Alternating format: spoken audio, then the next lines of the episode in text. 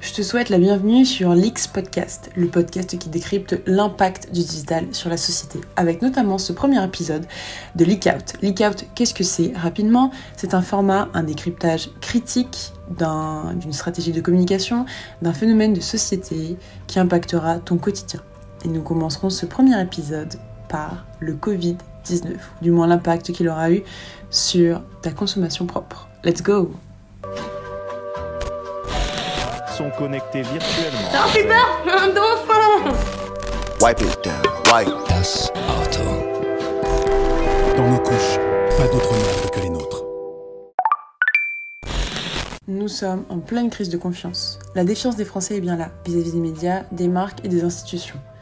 Notons que, suite à une multitude de scandales médiatiques et polémiques politiques, aujourd'hui, seulement 30% des Français font confiance aux élus, selon le CVPOF 2018 jusqu'à remettre en cause leurs compétences. En effet, 81% pensent que les politiques sont corrompus et doutent de leur intégrité. Ce chiffre est notamment en hausse suite à la démission de Nicolas Hulot en tant que ministre de l'écologie ou encore celle de Jean-Paul Delevoye, dont on a appris successivement son passif dans le monde de l'assurance, alors que, je vous le rappelle, il était en charge de la réforme des retraites. D'autres exemples ont d'ailleurs terni l'image du gouvernement avec, sa composition actuelle, principalement d'anciens cadres de dirigeants de multinationales et de grands groupes, comme Édouard Philippe, ex-Areva, Muriel Pénicaud, ex-Danone, Elisabeth Borne, ex-RATP ou même Emmanuel Macron qui est passé par Rothschild. L'abus des lobbies n'aide pas. En effet, même s'ils ont toujours existé, les lobbies, avec l'arrivée des réseaux sociaux, subissent la fuite d'informations et laissent apparaître leur stratégie au grand jour. Autre raison de cette confiance perdue, la presse qui est accusée de faire parvenir de fausses informations. Selon la 20e édition du Trust Barometer Edelman, de l'agence Edelman, 52% des Français sont d'accord pour dire que les médias sont contaminés par des informations non fiables, quand 69% ont peur que de fausses informations soient utilisées comme une arme. Un chiffre en hausse de 9 points entre 2018 et 2020. Un exemple concret est le cas lors du mouvement des Gilets jaunes entre 2018 et 2019, à la fois révélateur et amplificateur de la profonde crise de confiance envers les élus et les médias, le mouvement des Gilets jaunes a créé une onde de choc chez les journalistes qui a favorisé l'émergence de médias alternatifs. Pour ce mouvement qui rejette toute médiation, la caméra était transparente. Elle capte la réalité sans la modifier. Les Français s'aperçoivent qu'ils ne sont pas écoutés. Malgré les revendications, rien ne change et ils perdent confiance dans le système. Conséquence dans un tel contexte où près de 7 répondants sur 10 ne font pas confiance aux leaders sociétaux pour régler les problèmes du pays, c'est la remise en cause et le vrai désir de changement qui touchent plus de 76% d'entre eux. Pour répondre à cela, les Français se tournent vers de nouveaux repères de confiance, qu'ils trouvent par exemple auprès des scientifiques, pour 78%, ou des membres de leur communauté locale, pour 68%. De la même manière, ils n'hésitent pas à prendre leur futur en main en recourant eux-mêmes à de nouvelles formes d'engagement, comme l'illustre l'émergence de leaders activistes, de mouvements citoyens ou le développement de nouvelles formes d'expression ou encore des médias alternatifs qui ont su proposer de l'information neutre. Les entreprises, médias et institutions arrivent tout de même à s'en sortir en dégageant une image positive, notamment en temps de crise. Pourquoi profiter du coronavirus? Car c'est le sujet numéro un planétaire. Comment? C'est ce que nous allons analyser tout de suite. Avant de rentrer dans le vif du sujet, je me dis que c'est intéressant de définir chaque terme, notamment le terme de crise. Nous abordions la notion de crise dans le cas d'une opportunité de redorer son image pour tout acteur. Bien que le mot crise soit utilisé de nos jours pour désigner une période de difficulté, son sens étymologique signifie faire un choix et décider. Selon Larousse, une crise est un changement brusque ou une modification importante dans le développement d'un événement quelconque. En entreprise, la crise est une situation visible de transition rapide entre deux états qui est la conséquence directe d'un comportement qui est allé à l'encontre d'une norme ou d'une valeur d'un système social. Par exemple, pour une entreprise, quand celle-ci est en crise, L'entreprise est placée sous les projecteurs des médias. Et très vite, le buzz se répand comme une traînée de poudre sous l'impulsion des réseaux sociaux. Conséquence, en 5 minutes seulement, la réputation d'une entreprise peut être détruite quand il faut 20 ans pour la construire. Pourquoi les entreprises veulent profiter d'une crise?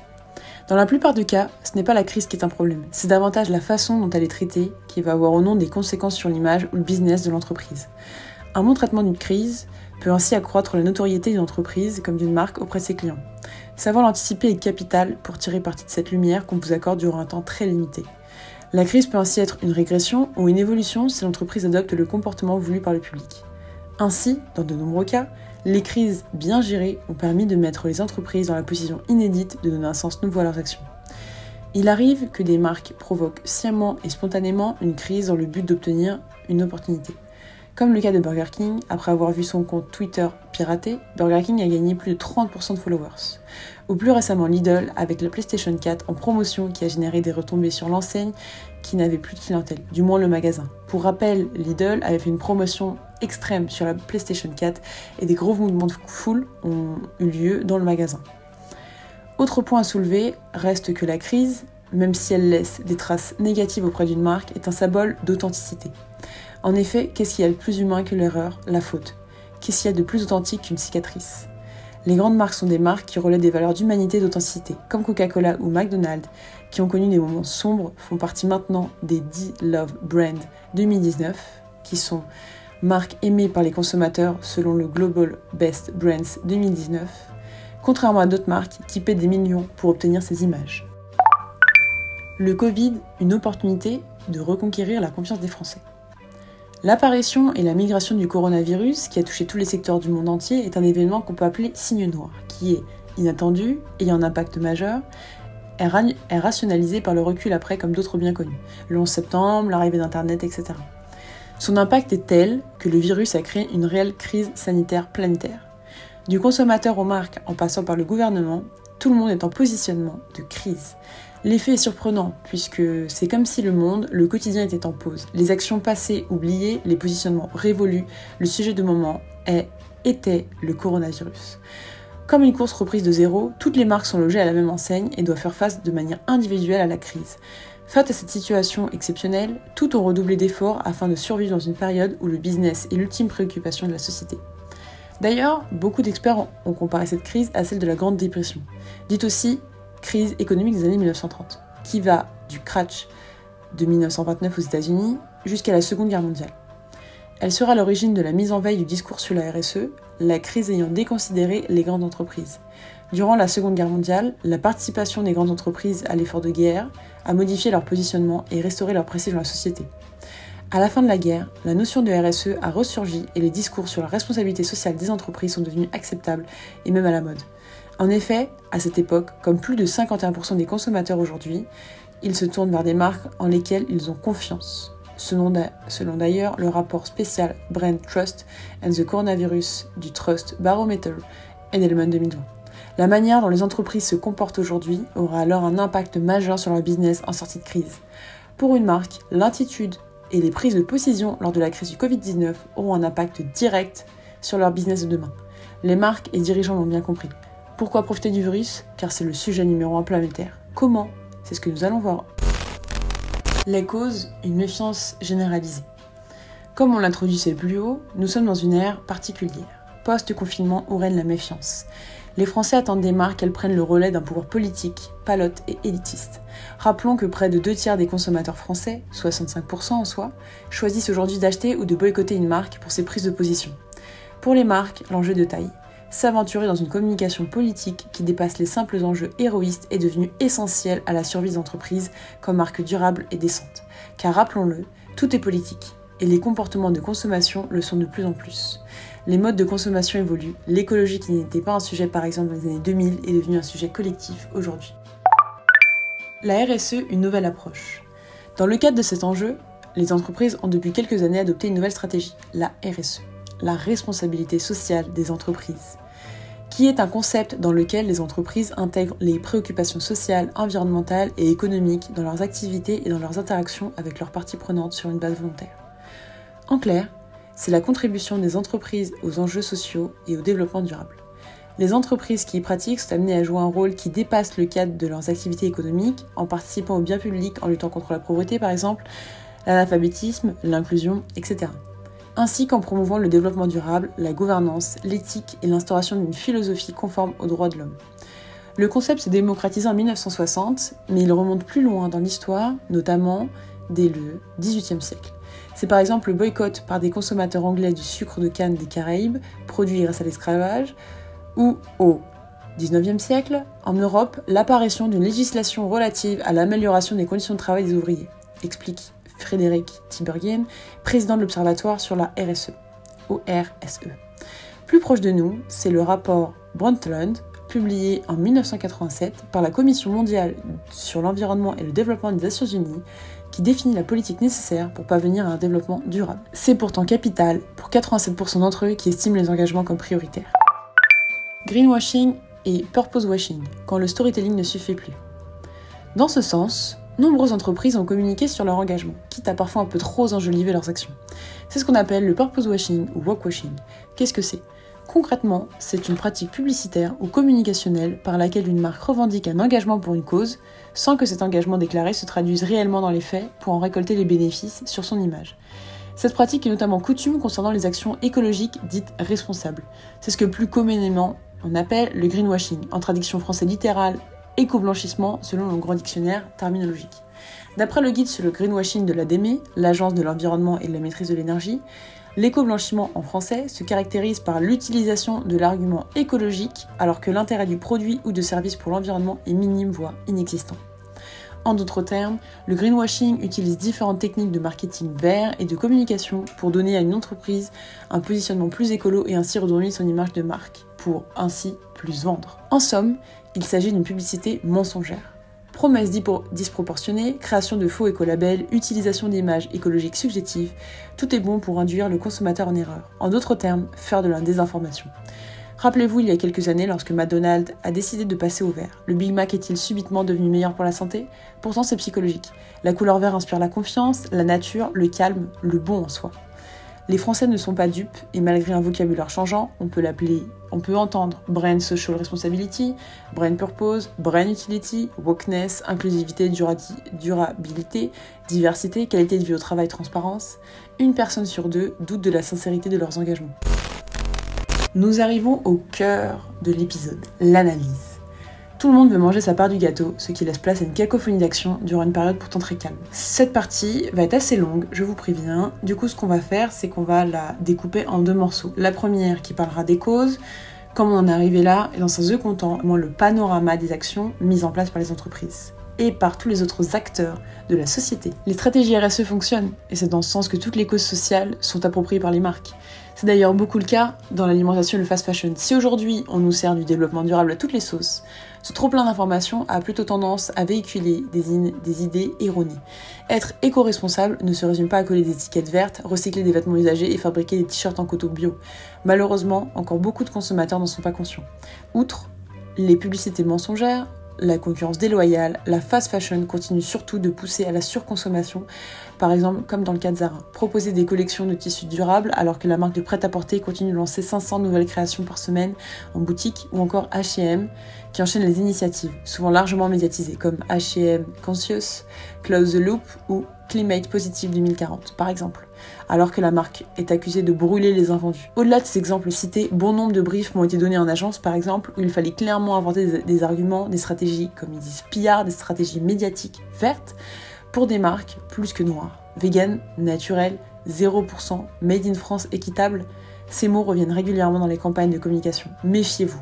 Heureusement, toutes les marques ne mentent pas et certaines arrivent à tenir leurs promesses. Les conséquences, le Covid-19. Le coronavirus a été un mauvais point provoquant une crise au sein des entreprises. Mais comme démontré plus haut, qui dit crise dit opportunité. Et c'est une aubaine pour les entreprises en mal de discours qui perdaient en crédibilité et en visibilité. En effet, en subissant l'impact du Covid, il était nécessaire de se réinventer afin de profiter de cette crise qui est le sujet numéro un mondial. Comme des vautours, nombreuses entreprises arrivent à répondre à la crise avec plus de réactivité et de pertinence que d'autres. C'est certes parce qu'elles ont intégré les outils numériques à leurs organisations, mais surtout parce qu'elles ont adopté la culture digitale et les valeurs qui en découlent. Cette partie sera plus longue puisque nous aborderons les actions concrètes mises en place par les entreprises pour se sortir de cette crise, qui ont plus ou moins fonctionné, on le verra. Stratégie marketing mise en place, parlons du concept de la dette positive. La stratégie mise en place par beaucoup d'entreprises, avant de parler à l'analyse, c'est d'aborder cette notion de dette positive. Notion conceptualisée par l'anthropologue français Marcel Mauss dans son essai sur le don de 1924 1925, elle repose sur le constat que lorsqu'un individu donne quelque chose à quelqu'un sans rien attendre en retour, le receveur, libéré de l'obligation de rendre, se sent au contraire libre de le faire, mais plus que, que ce qu'il a reçu. En effet, 35% des Américains, 31% des Français et 68% des Chinois se sentent positivement redevables vis-à-vis des marques qui ont eu des actions durant le Covid, qui ont mis en place des choses concrètes durant cette période. En France, on veut donc des marques qui soignent plutôt que des marques qui cherchent à tout prix à vendre en ce moment. L'émergence de ces marques soignantes, qui agissent dans l'intérêt de la santé et de la sécurité de leurs consos, de leurs employés, de leurs fournisseurs, de la société en général, fera naître une nouvelle forme de leadership. Cela aura un impact positif pour leur business quand la crise sera derrière nous. En effet, en s'appuyant sur ce principe, aborder et intégrer le sujet du coronavirus dans les stratégies d'entreprise permet de renouveler une ligne éditoriale usée qui ne fonctionnait plus. Exemple, une campagne d'assurance ayant fait appel à une sportive de haut niveau comme Egérie, qui a tweeté son annonce de manière sponsorisée, donc qui a mis de l'argent dans la médiatisation de cette annonce, sur les réseaux sociaux et qui a reçu moins de 100 réactions durant la campagne. C'est énorme, ou devrais-je dire pourri. Aussi, toutes les marques qui s'y sont mis petit à petit afin de récolter la rare lumière qui apporte toute prise de parole sur le sujet ont réalisé des actions concrètes. Nous allons examiner par secteur et typologie d'entité quelles ont été les stratégies mises en place. Institutions, médias, marques et consommateurs sont passés au crible. Un travail qui permet d'avoir une prise de recul sur le sujet. Commençons avec les institutions et la sphère corporate. Pendant la pandémie, le show politique et corporate a été nourri de différentes initiatives et la bataille d'ego a commencé. En effet, la lumière revient à celui qui saura s'exprimer en premier. Toute communication suivante perdra en intensité. C'est dans ce sens que le gouvernement a commencé par lancer l'opération hashtag Influence for Good en mobilisant plusieurs influenceurs volontaires pour accompagner la diffusion des bonnes pratiques et appelle les messages de soutien des institutions et organisations impactées par la crise sur les réseaux sociaux. Ce qu'on a également vu, tandis que le MEDEF profite de la crise du coronavirus pour mener un lobbying anti-écologie en contournant voire supprimant les lois et réglementations environnementales en vigueur ou pour demander de différer les engagements pris sur la baisse des émissions. Cette actualité a été retrouvée dans un courrier rendu public par Mathieu Orphelin, député du Maine-et-Loire. Il cite plusieurs exemples dans un courrier du MEDEF envoyé à la ministre de la Transition écologique et solidaire, demandant par exemple un report de dispositions liées à la loi climat-énergie, mobilité, votée il y a seulement quelques mois, la loi économie circulaire et la révision de la directive émissions industrielles, revenir sur la réglementation européenne qui impose à partir de 2020 des émissions moyennes de 95 grammes CO2 par kilomètre pour les voitures neuves et reporter le système de compensation des émissions de transport aérien qui devait se mettre en place cette année. Ce qu'on a également vu, c'est une multiplication des prises de parole des dirigeants.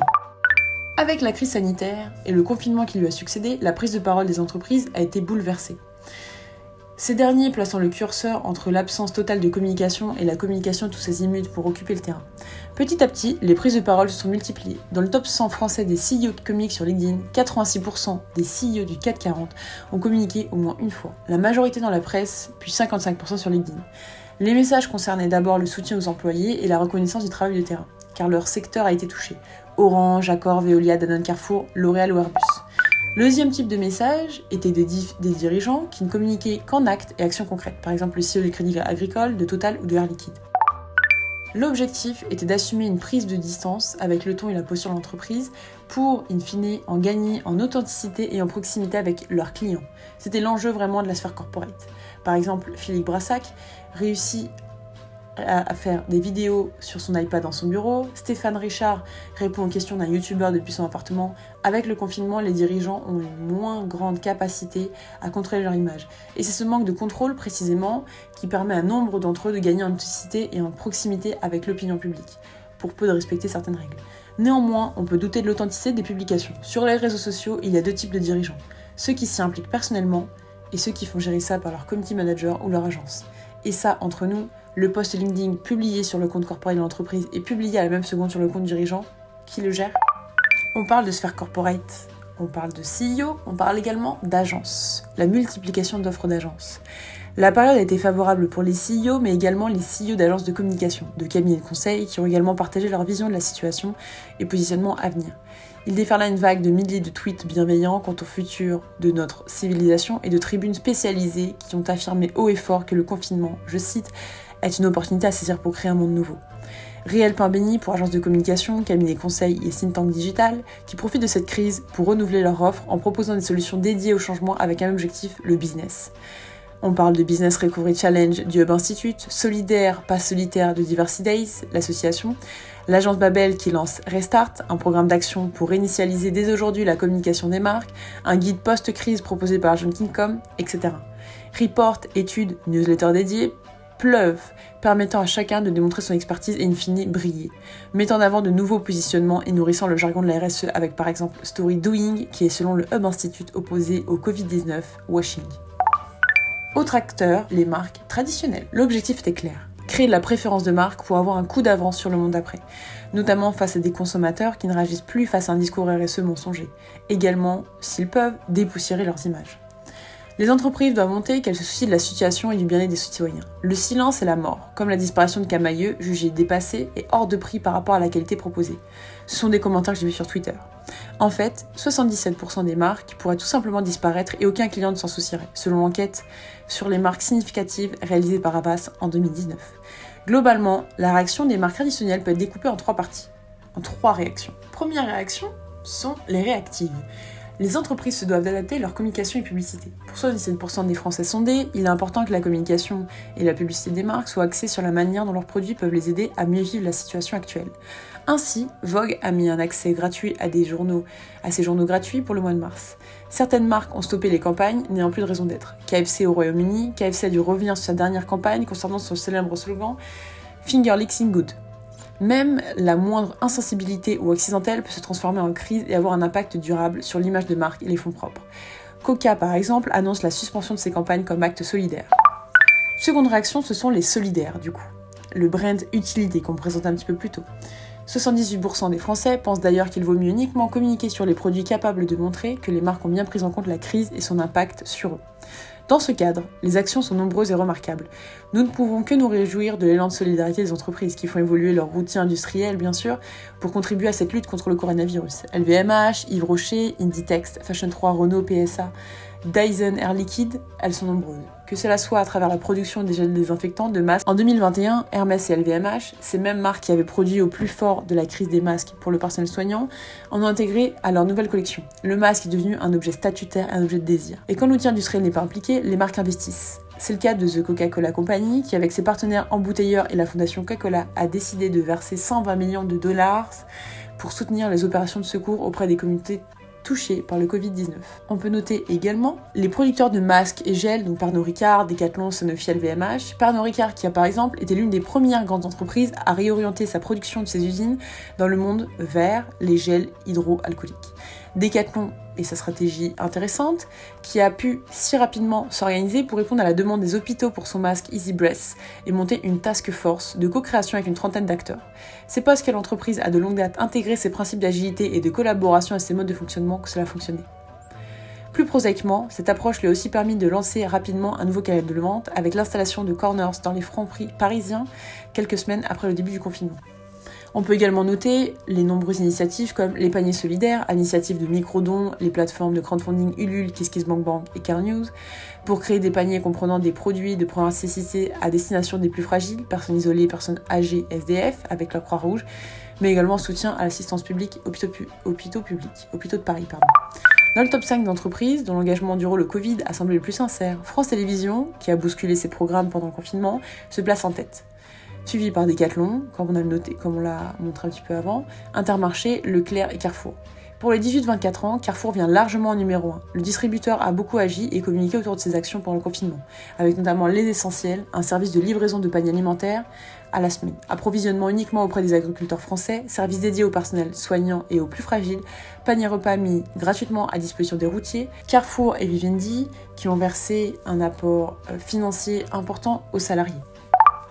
Troisième partie sont les divertissants, qui valorisent la vie à la maison, le divertissement, aident à passer le temps et se positionnent comme compagnons du quotidien.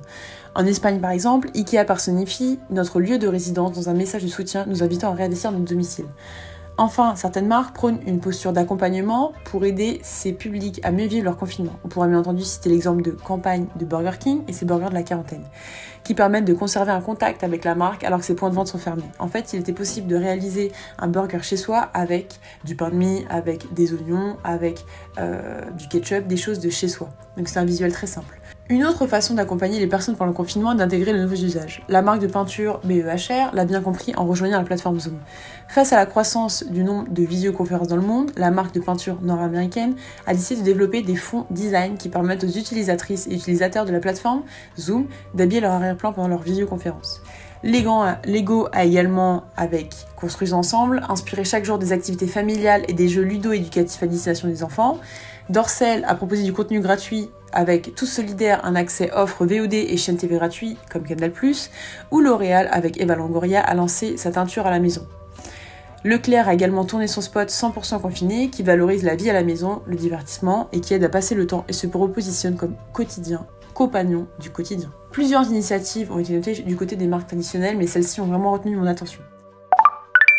Allons cette fois-ci du côté des Digital Brains. L'objectif était très clair, redonner leur blason en montrant leur utilité auprès du gouvernement grâce à la sphère publique. Les grandes entreprises de tech espèrent apparaître comme des héros de cette crise. Difficile de taxer les grands groupes numériques, jugés opportunistes, car elles se mobilisent tous contre, contre la pandémie. Que dirait-on s'ils étaient inactifs? Mais ce n'est pas le cas. Pour Google France, selon leur dire, je cite, nous nous demandons beaucoup ce que nous pouvons apporter. Nous cherchons à ce que nos outils soient utiles et accompagner les efforts du gouvernement. C'est sûr, et le grand vainqueur du Covid-19 dans cette crise, c'est l'e-commerce alimentaire, qui commençait à sortir de sa torpeur, mais qui avait quand même du mal à décoller en France. Les achats de nourriture en ligne ont explosé, les chiffres sont impressionnants, via notamment le drive ou la, ou la livraison à domicile, avec à la clé le recrutement de nouveaux clients qui n'avaient pas l'habitude de consommer ainsi et qui vont certainement observer ce que c'est qu'un mode d'achat très pratique, avec Amazon en tête. Il est paradoxal que les plateformes comme Facebook, Google, Instagram, YouTube soient actuellement mises à contribution par les autorités sanitaires pour véhiculer une information sobre et factuelle sur le Covid-19. Ces mêmes plateformes étaient en effet hier encore décriées pour leur incapacité à traiter correctement la prolifération de fake news et autres propos haineux, agressifs, complotistes ou scandaleux mais leur place centrale et massive, à plusieurs niveaux, dans la crise actuelle, les rend incontournables. Ces entreprises à usage massif, donc Facebook et Google, sont en effet confrontées en ce moment à des nouvelles pratiques issues de mesures de confinement et de distanciation sociale. Ils favorisent les informations du gouvernement. En initiative, Google a par exemple lancé l'outil malin Sodar qui vise à aider à respecter la distanciation sociale afin d'aider les utilisateurs à mieux prévoir leur trajet et éviter les lieux très fréquentés. Google Maps propose un nouveau système d'alerte à la circulation en voiture et en transport en commun. Apple a par exemple en mars dernier a lancé un site ainsi qu'une application dédiée au coronavirus afin d'aider les autorités à mieux cerner la propagation de la pandémie. Ils ont également mis à jour leur application Apple Research en intégrant des nouveautés pour ses études sur l'audition et le cœur, lancé en fin d'année dernière en collaboration avec différents établissements de santé et universités l'Apple Earth and Movement Study, qui s'intéresse désormais, contexte oblige, aux effets du Covid-19 sur nous ainsi que sur la société. Facebook a mis en avant une recherche de mots-clés ou du moins fait ressortir des mots-clés euh, permettant aux utilisateurs sur Facebook de trouver davantage d'informations sur le Covid-19 lancé par le gouvernement, diffusé par le gouvernement, pour rester en bonne santé et empêcher la propagation du virus. Sur WhatsApp, qui fait partie du groupe Facebook, qui a quintuplé la volumétrie des données échangées entre ces 2 milliards d'usagers, s'explique notamment par les appels vidéo et les flux échangés, ont ainsi proposé euh, de créer des groupes pour écoliers, collégiens, lycéens et étudiants euh, permettant d'avoir des classes ou de suivre leurs classes virtuellement. Chez Amazon, ils ont publié un bandeau d'avertissement de retard de livraison et proposent une FAQ centrée sur les seules dispositions euh, rassirantes prises par une plateforme en sourdine la fermeture momentanée d'un entrepôt situé dans le Queens à New York en raison d'un employé testé positivement au Covid-19. Microsoft va mettre son data center expérimental sous-marin au service de la recherche d'un vaccin contre le Covid-19. Il vient également de mettre en ligne une carte interactive permettant de suivre la propagation du virus dans le monde. Airbnb, qui a lancé le 24 mars 2020 un nouveau dispositif pour mettre en relation des personnels médicaux, issus plutôt de la santé, et travailleurs sociaux avec des autres proposant un logement gratuit pour 15 jours, à proximité d'un hôpital, d'une maison de retraite ou d'un centre d'hébergement d'urgence. Ce qui est marrant parce que de l'autre côté, Airbnb laissait les squats d'appartements Airbnb qui sont multipliés à Paris, ont en fait des gens organisé des fêtes dans ces Airbnb.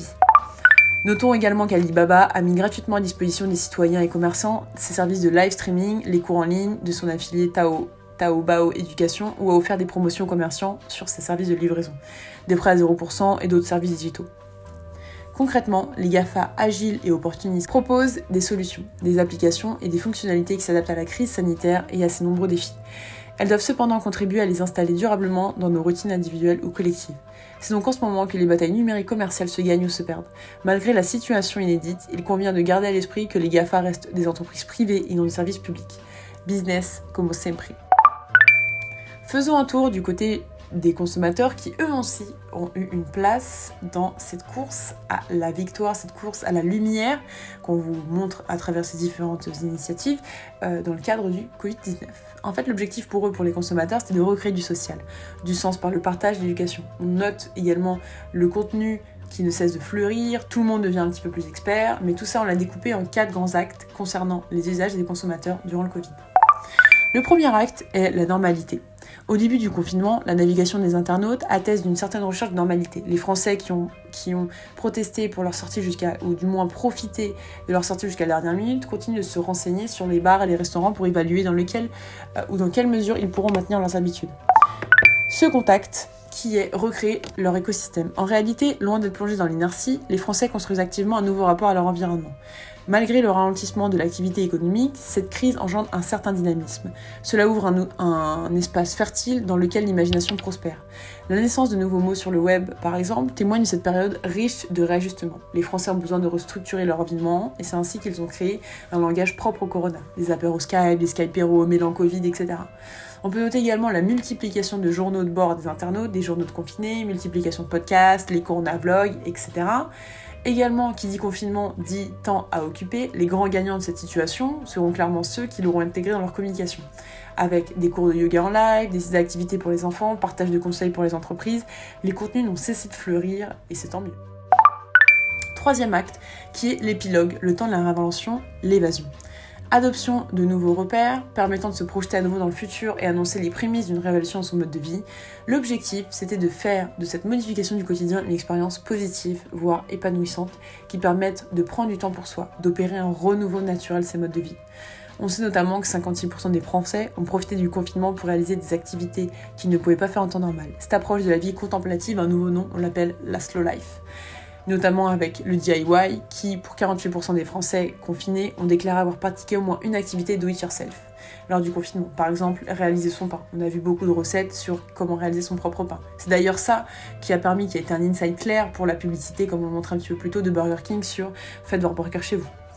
Euh, on a également vu l'explosion de recherche pour la création de son masque maison, plus de 300 publications sur les réseaux classiques hors Instagram. Le quatrième acte est le déconfinement, le nouveau normal, le réconfort. En fait, les Français montrent une forte appétence pour des remèdes divers. La lutte contre la prise du poids, le soulagement des troubles, le stress, digestion, sommeil, le renforcement du système immunitaire, la restauration d'une bonne hygiène de vie.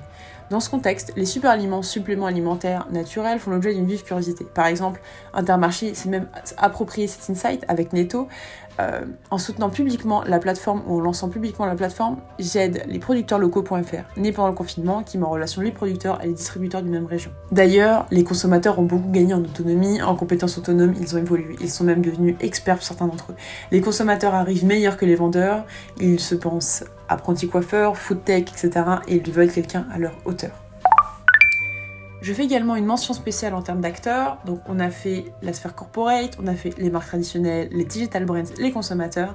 Donc, mention spéciale à deux catégories, secteurs d'activité qui sont les jeux vidéo et le réseau TikTok.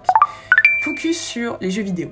En cette période de trouble, les populations compensent la perte d'interaction sociale physique par des interactions virtuelles. Les jeux vidéo aujourd'hui et les modes multijoueurs ont suscité le engouement notamment, mais également les plateformes comme Twitch et Discord qui ont cartonné, permettant de continuer à créer et garder des liens avec l'extérieur. Depuis le confinement, Twitch a vu un bond de 30% de son audience, une dimension sociale qui n'a pas échappé par exemple à l'OMS, l'Organisation mondiale de la santé, qui s'associe à de grands éditeurs de jeux, notamment Activision Blizzard, qui a créé Call of Duty ou World of Warcraft, pour la campagne hashtag Play Apart Together, jouer séparément mais ensemble, qui utilise le jeu vidéo comme support de message de prévention contre le coronavirus, en conseillant de jouer le temps que durera la, pandémie. L'OMS espère ainsi sensibiliser des millions de personnes au bien fondé du confinement. On peut également noter Travis Scott qui s'associe à Fortnite à travers son événement Astronomical pour dévoiler son nouveau jingle directement sur Fortnite, une opération ayant réuni 27,7 millions de viewers uniques. La performance a quant à elle été visionnée plus de 45 millions de fois. Parmi les, mobilisations françaises à saluer, on note le marathon finement de The Rator, père du Z Event, événement caritatif. En 2019, ils avaient réuni 54 streamers et mobilisé leur communauté pendant plus de 54 heures au profit de l'Institut Pasteur. 3,5 millions d'euros avaient été levés pendant ce marathon, le record mondial. On peut également noter qu'au Japon, les écoles ont utilisé Minecraft pour réaliser leurs cours. Alonso, le rappeur originaire de Marseille qui bénéficie de son sport officiel Puma, euh, qui se produira en direct de Los, Santos, sur GTA euh, V. À l'occasion de cet événement très particulier, l'artiste compte ouvrir une cagnotte solidaire dont tous les dons seront renversés à la Fondation de Marseille pour soutenir les équipes en première ligne face au coronavirus. Ce qu'on note, c'est que le marché du jeu vidéo se porte mieux que jamais à la faveur du confinement. En témoigne par exemple le succès, et je suis obligée d'en parler, foudroyant d'Animal Crossing New Horizons. L'idée est simple, le joueur incarne un villageois ou une villageoise qui s'installe dans, un village peuplé d'animaux. Principal objectif est de rembourser le prêt de sa nouvelle maison. Mais en réalité, rien ne lui oblige, chacun peut faire ce qu'il veut, pêcher, collectionner des ou des insectes, décorer sa maison, etc.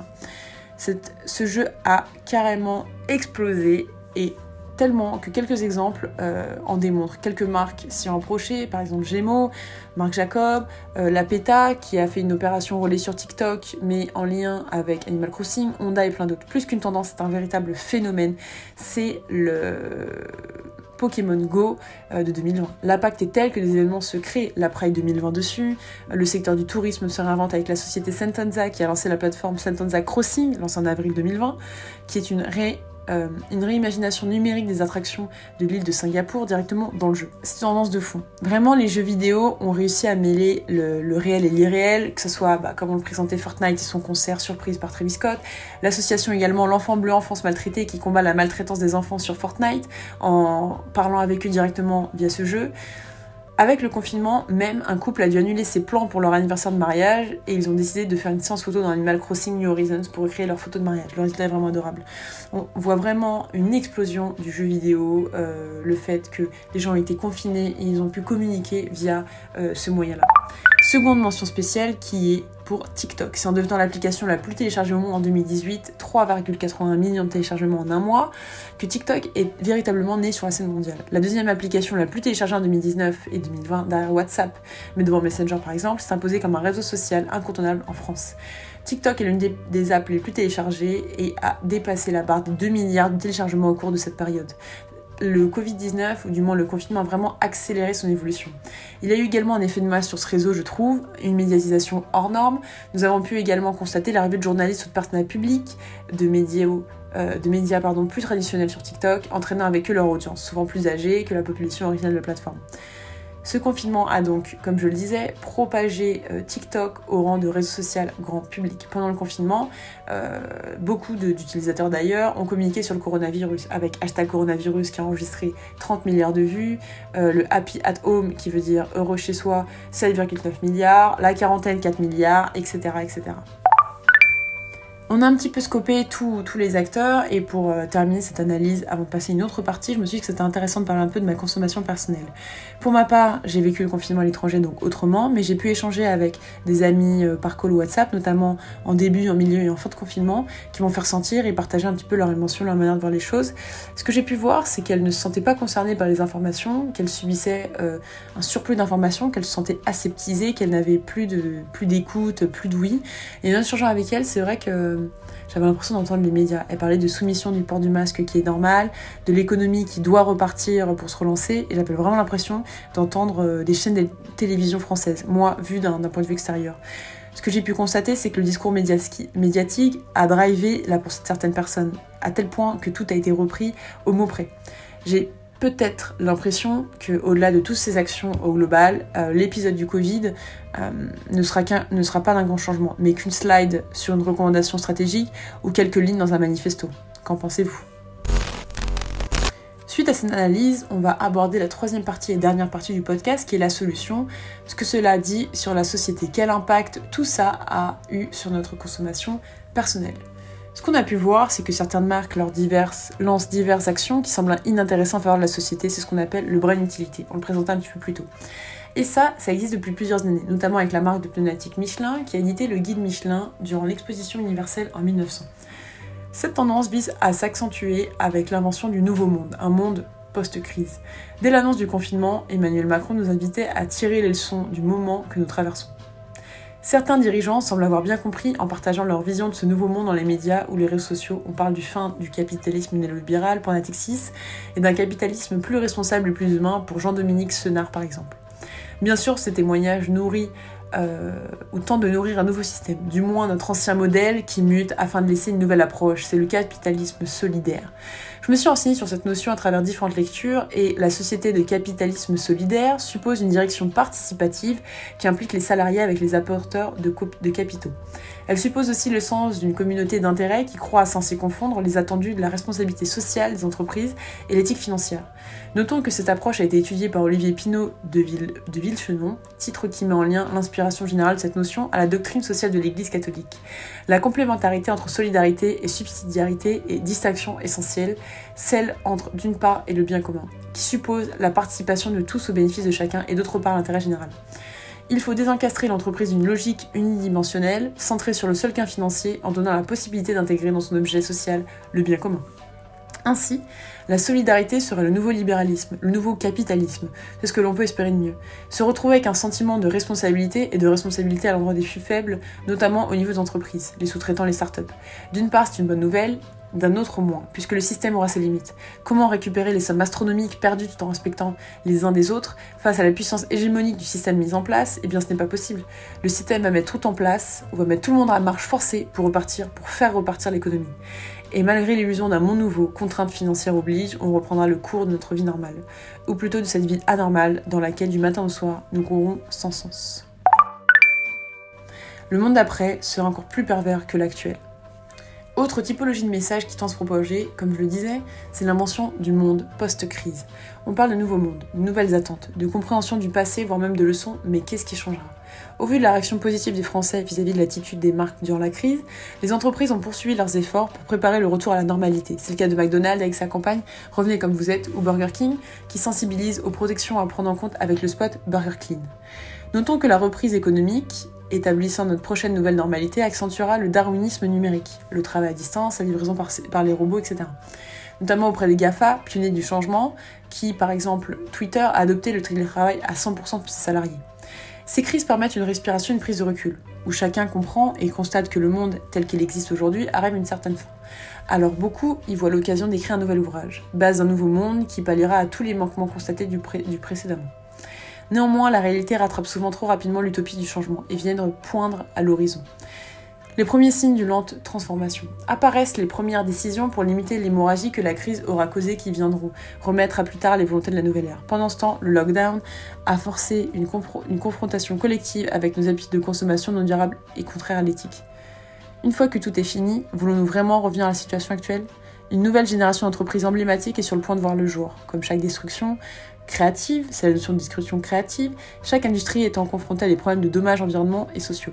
En effet, les grosses structures se déchargeront des collaborateurs et lanceront les vagues de licenciements de masse, comme le cas d'American Airlines ou de Airbnb, qui ont licencié 1900 employés, ou de 22% des entreprises qui envisagent de licencier pour s'en sortir, entre guillemets, selon une enquête réalisée par StaffMe, publiée dans le Parisien. Le monde ne sera pas plus beau, je ne sais, je le sais, mais il sera encore plus pervers. Et les entreprises ont bien compris en vernissant leur action, qui ont censé être des actions de bon sens comme actions vertueuses. C'est le Covid washing. Impulsés par ce désir des consommateurs, les grands dirigeants de la mode, par exemple, perçoivent cette période comme un moment propice à une remise en question, et le secteur est en train de se réinventer pour répondre à ces nouvelles attentes. Récemment, par exemple, sous l'impulsion de la Wintour, Vogue a lancé Vogue Global Conversation, une série de discussions entre éditeurs, designers et, et directeurs de mode pour repenser l'industrie for the better. Sur Instagram, Simon Porte Jacquemus a également expliqué que plus que jamais dans cette période, il est fier de proposer deux collections par an, pas une de plus. Ça veut dire que nous arrivons dans une société, dans une société qui est un petit peu plus pervers, mais des choses, des actions plus concrètes euh, arrivent. Des choses qui normalement sont normales. Encore plus récemment, par exemple, H&M a partagé ses nouveaux engagements. La marque se promet plus transparente. Elle promet à ses clients de leur fournir pour chaque vêtement le nom de l'entreprise qui l'a fabriqué. Elle a également lancé une plateforme H&M Take Care, reprenant des conseils pour faire durer et réparer ses vêtements. Le monde d'après est le nouveau Take for Good, selon Marine Portrait, journaliste pour l'ADN. Où j'en ai bien peur, une slide, comme je le disais plus tôt, de contexte supplémentaire dans une recommandation ou un manifesto. La confiance, nouvelle monnaie des marques. On y arrive, on y arrive. Après avoir tout un petit peu décortiqué, la crise, en quoi le Covid euh, est une opportunité pour les entreprises, en ayant montré qu'est-ce qu'ils ont fait concrètement, quelles actions ils ont mis en place. Si la visibilité n'est plus l'enjeu des marques, mais qu'est-ce que ce serait? Nous partons du constat suivant. La prégnance de la notion de crise dans la société est actuelle. Celle-ci a fait émerger de façon sensible le sujet de la confiance dans la société, et sans doute particulièrement dans la société française, dont le scepticisme, souvent pointé du doigt, invite à la méfiance voire la défiance. Si nous avions une confiance aveugle avant d'acheter un produit, puisque la dame dans la publicité disait qu'il allait être plus blanc que blanc, aujourd'hui il n'en est rien. L'évocation simple d'un bénéfice fonctionnel ne marche plus. Ce n'est pas une nouveauté. La confiance, en fait, a toujours été la base de toute relation et communication. Néanmoins, dans l'ère où l'attention était portée un peu partout et diluée, la confiance à elle était un atout majeur pour les marques. Le corona a juste, ou du moins l'épisode du Covid, a juste été un accélérateur, un accélérateur. Aussi, constituant un élément central de toute stratégie, la confiance est cette propension que l'on a associée à une marque. Elle se traduit par un sentiment d'attachement qui valorise la marque dans un système concurrentiel. Comme tout sentiment, la confiance est changeante. Une marque doit-on travailler en permanence à maintenir ce lien de confiance? Pour s'assurer la confiance du consommateur, les marques rivalisent d'imagination pour véhiculer une image rassurante, surtout dans un environnement post-Covid, puisque regagner la confiance devient un pari difficile. La stratégie à adopter consiste alors à agir plutôt que communiquer, comme ils l'ont fait lors de l'épisode du Covid. Inutile de demander au consommateur de redonner sa confiance à une, marque, au risque de la marque soit encore plus décrédibilisée. Le travail consiste alors à se remettre en cause et mettre en œuvre des actions concrètes pour assurer à nouveau la qualité d'une marque et de ses produits avant de communiquer. Vous voyez un petit peu le sens et où je veux en venir. Le consommateur qui a perdu confiance estime en effet que la crise que la marque subit est due à un système défaillant. Du coup, elle peut ressortir avec une image positive. Il est donc indispensable de remettre en cause le fonctionnement pour pouvoir à nouveau rassurer le consommateur. La confiance dans les marques reposera sur une demande clé du conso de demain, le contrôle. Contrôler l'ensemble des informations que l'on donne, mais aussi contrôler la manière dont la marque nous parle, le débit, le ton, le canal. Concrètement, les actions que je recommande pour toi qui m'écoutes pour sauvegarder cette confiance. Et pour éviter de se faire berner par les stratégies marketing d'entreprise qui sont encore plus redoutantes dans une ère post-Covid, voici quelques éléments qui pourront t'aider à t'y retrouver. Concrètement, pour sauvegarder cette confiance, cette confiance qui est du coup ta monnaie clé euh, vis-à-vis des marques, c'est savoir ce que tu veux vraiment. En, en effet, tout n'est pas ni blanc ni tout noir. Tu peux être engagé sans être militant, pour autant en faveur de la protection de l'environnement, mais ne pas vouloir dépenser 15 euros à chaque produit de beauté bio, entre guillemets durable, made in France.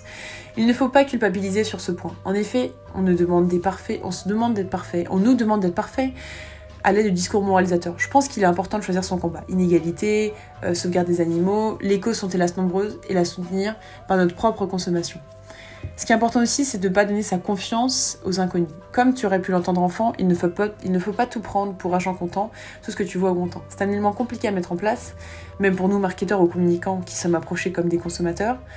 Il faut prendre conscience de la valeur de notre conscience, de notre confiance, pardon. Comme pour tout proche, la confiance se mérite et il ne faut jamais la donner entièrement, notamment face à des publicitaires qui souhaitent en profiter. Plus concrètement, à court terme, ne pas tomber dans les stratégies de Covid washing avec le nom de marques qui ont voulu soutenir le moment opportun. Les services hospitalité par exemple, marque et action qu'on a présenté un petit peu plus haut. À long terme, ne pas se laisser berner par le marketing. Le marketing vert, par exemple, un assemblage made in France mais une production made in China. Euh, nous pourrons d'ailleurs réaliser un sujet dessus. Comment par exemple ne pas se laisser berner? En éduquant ton être par toi-même, en développant ton esprit critique, en lisant davantage, d'abord sur ce que tu consommes, pour, que, cela, soit plus simple euh, pour toi. Si tu n'aimes pas les livres, il existe plusieurs influenceurs qui sont nouveaux investigateurs, comme la, petite Gabi, le roi des rats, ou même notre podcast, l'X Podcast, qui te permettront d'ouvrir les yeux sur certains, sur certains aspects de ton quotidien. Ce qui est important aussi, c'est de du coup recouper, euh, fast-checker un peu euh, tout ça. Il est maintenant possible, grâce à, certaines applications de scanning qui ont le vent en poupe, de contrôler, de vérifier ce que tu achètes. Je pense à INCI Beauty, donc INCI Beauty, pour le décryptage de composition, ou UFC Que Choisir. Je ne cite pas Yuka, qui, malgré ses qualités, fait sujet à des, à des controverses. Ces applications peuvent aussi vérifier les informations diffusées. Ce sont des applications de fact-checking comme le Décodex pour le monde, le site rattrapage-actu.fr, dédié à la vérification des actualités politiques, ou encore le compte Twitter 20 minutes fake off. Bien sûr, si tu as le temps de fast-checker ces fast-checkers, n'hésite pas, c'est vraiment l'idéal. Je te mets plus bas un listing euh, en barre d'infos de sites de fast-checking. En compliment à travers les recherches approfondies, à travers euh, le développement de, lecture euh, et le fait de décrypter un petit peu ces, compositions, je t'invite à réaliser des recherches approfondies si tu as le temps, dans l'idéal, sur le fondateur et l'origine des produits. Comme Guerlain qui par exemple joue la carte de la transparence et qui est très bien et propose une carte retraçant la composition complète d'un produit dans l'origine de chacune de ces, des matières premières. Donc en fait, il propose une carte qui retrace la compo complète des produits, mais surtout l'origine de ces matières premières. Tous ne le font pas, mais c'est intéressant. Dans ce cas, euh, si c'est un petit peu compliqué de trouver, il va falloir que tu fouilles sur le site internet. Les conditions générales de vente, les CGV en bas du site, euh, et dépasser un peu ce que tu vois. Comme disait le roi, dans, enfin, comme disait le, singe Rafiki dans Le Roi Lion. Ces différents moyens te permettront de voir un petit peu plus loin, de ne pas te faire berner, ou du moins de limiter euh, les arnaques euh, dues à un marketing euh, washing, euh, un Covid washing ou quoi que ce soit. Ce qu'il faut retenir de cet épisode en quelques points, c'est qu'on est dans une situation où il y a une méfiance extrême autour de nous, que ce soit politique, médiatique ou auprès des marques. Le Covid, du coup, a été, euh, comme je le disais un petit peu plus haut, euh, une opportunité, une crise euh, positive pour ces marques-là, qui ont su redorer leur blason, dépoussiérer leurs images, se positionner comme marque utile pour la société, et du coup, on fait abstraction, ou du moins dans, les, dans les, le mindset, ou du moins le- les pensées des consommateurs ont su se détacher de leur passif euh, euh, plus ou moins craignos, et également que la confiance est la nouvelle monnaie des marques. Donc la confiance n'est plus l'attention, mais c'est plutôt la confiance. Le fait qu'elles ont été utiles à un moment où tu étais faible, euh, elles ont profité de ça pour s'ancrer dans ton quotidien. En tout cas, je te remercie pour l'attention tout au long de l'épisode et t'invite à me poser des questions par message privé ou en commentaire. C'était très dense. Euh, lors du prochain épisode de Leak Out, on parlera de l'engagement des marques en lien avec le mouvement Black Lives Matter, mais ça, ce sera le mois prochain. D'ici là, je te retrouve mardi pour un épisode de Liquid, la veille d'actualité à ne pas laisser fuiter. Et à très vite, les liqueurs. Ne vous laissez pas berner. À bientôt!